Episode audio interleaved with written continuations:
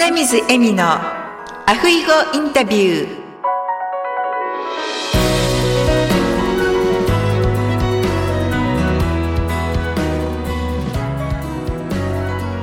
アロハ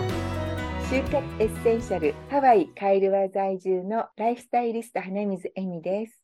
本日は千葉県在住の鈴木秀和さんをゲストに迎えしております鈴木さんこんにちは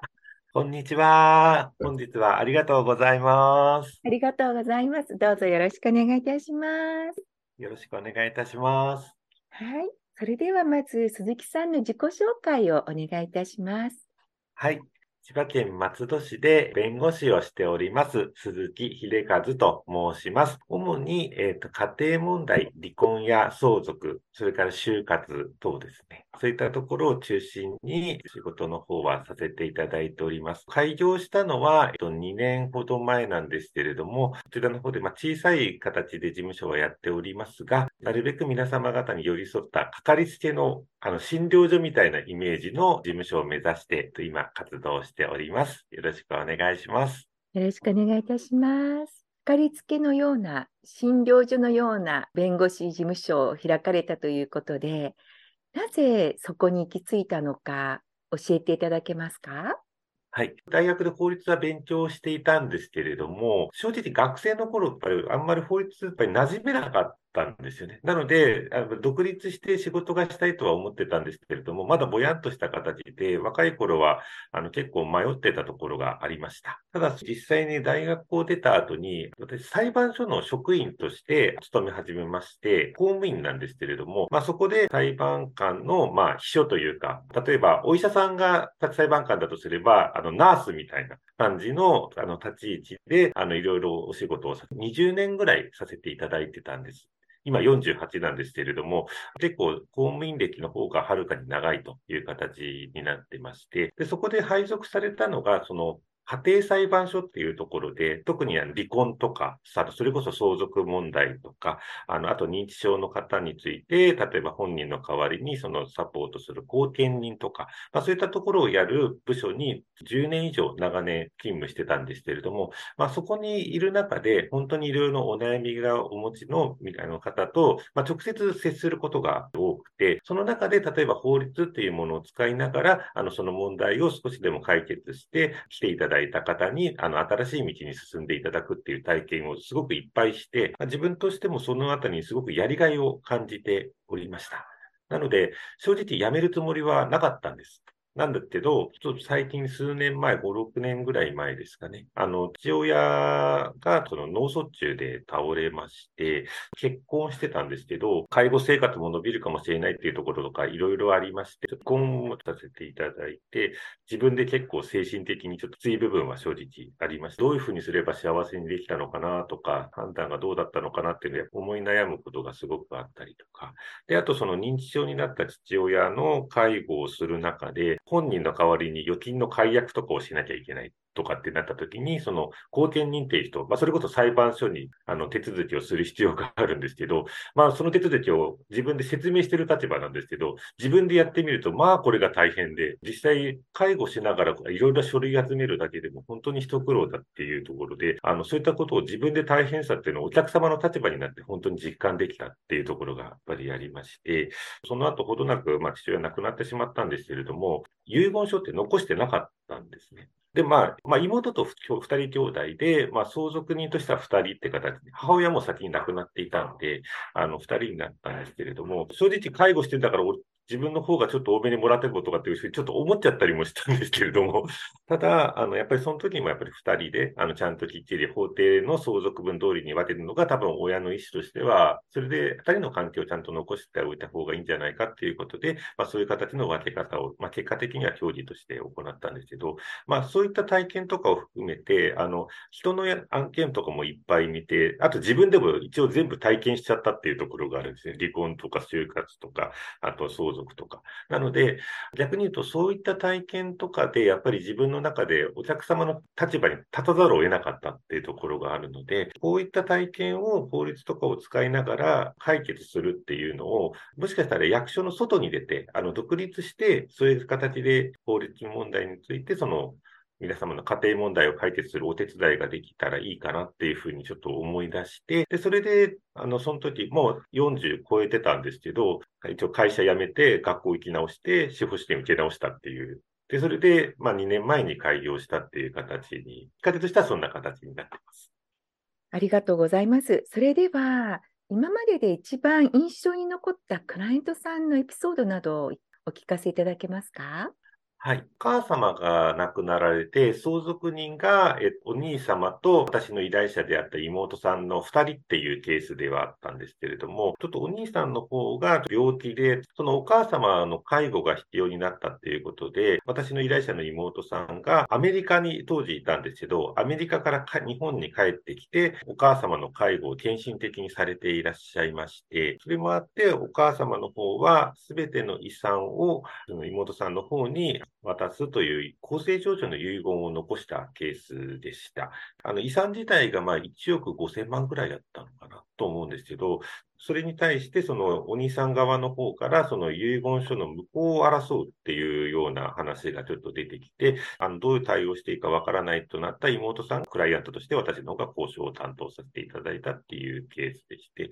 こちらの方が結構印象に残ってますね。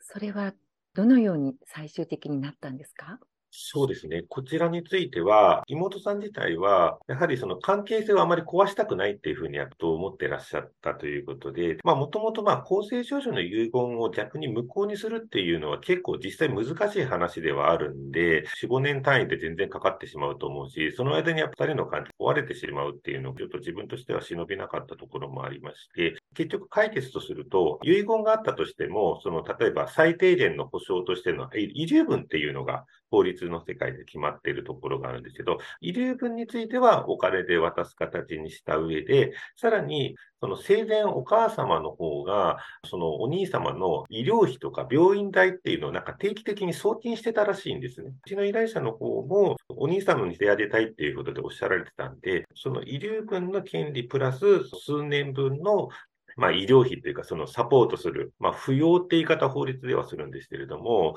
まあ、そういう形で、要するにサポートするためのお金をちょっと上増しする形にして、あの、それで、まあ、ちょっと多めに上げるという形にした上で、あの、両者の納得をいただいて、解決をしたっていうケースでして、あの、一応、あの、遺言書の中の一番最後のところに、兄弟仲良くやってほしいって書いてあったんですね。なので、ご意思を本当に組むとしたとしたら、時に、あまあ、そういう、まあ、解決としては、一番そういう形形でちょっと負担多くはお金を渡すことになるけれども、最終的にはそれが、あの、依頼者のためにもなると思って、まあ、お話しして、あの、その形で合意書を取り交わして、あの、本当にまあ感謝していただいたというケースが非常に印象に残っております。あそれは本当素晴らしいですね。お母様が最後に兄弟仲良くしてほしいっていうのを書かれていたことによって、多分妹さんの方も争わずにお兄さんとどうにかいい関係を保ちたいっていうふうに思われたと思いますし、お兄さんもそれを見て、多分争うことっていうのは本当したくなかったんじゃないかなと思うんですよね。ですから、鈴木さんが間に入られて、円満に解決したっていう感じになって、本当に良かったケースですね。そうですね。本当になんかそういうような形で解決ができると、やっぱり自分としてもなんかあの、まあ、あの、もちろんそのビジネスではあるんで、費用とかの関係もちろんあるんですけれども、そういう形で揉めた上でなんかもらうお金よりも、やっぱ本当に円満に解決して、そのあたりスッキリした形っていうところ、心理的にはすごく嬉しいと思いますし、本当にやりがいを感じるとはこういったところかなというふうに感じております。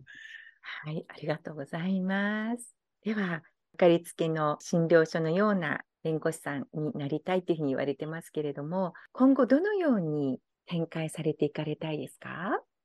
そうですね。セシティの低い、あの、そういう形で広く、あの、法律的なところのお困りごとをサポートできるって、そういう事務所を、として、あの、あの、そういうスタンスはずっと変えずにやっていきたいなというふうに考えております。はい、ありがとうございます。本当に心強いですね。ありがとうございます。はい。では、鈴木さんの座右の銘を教えていただけますか？はい。自ら計らわずにご縁を大切にするっていうことを考えてます。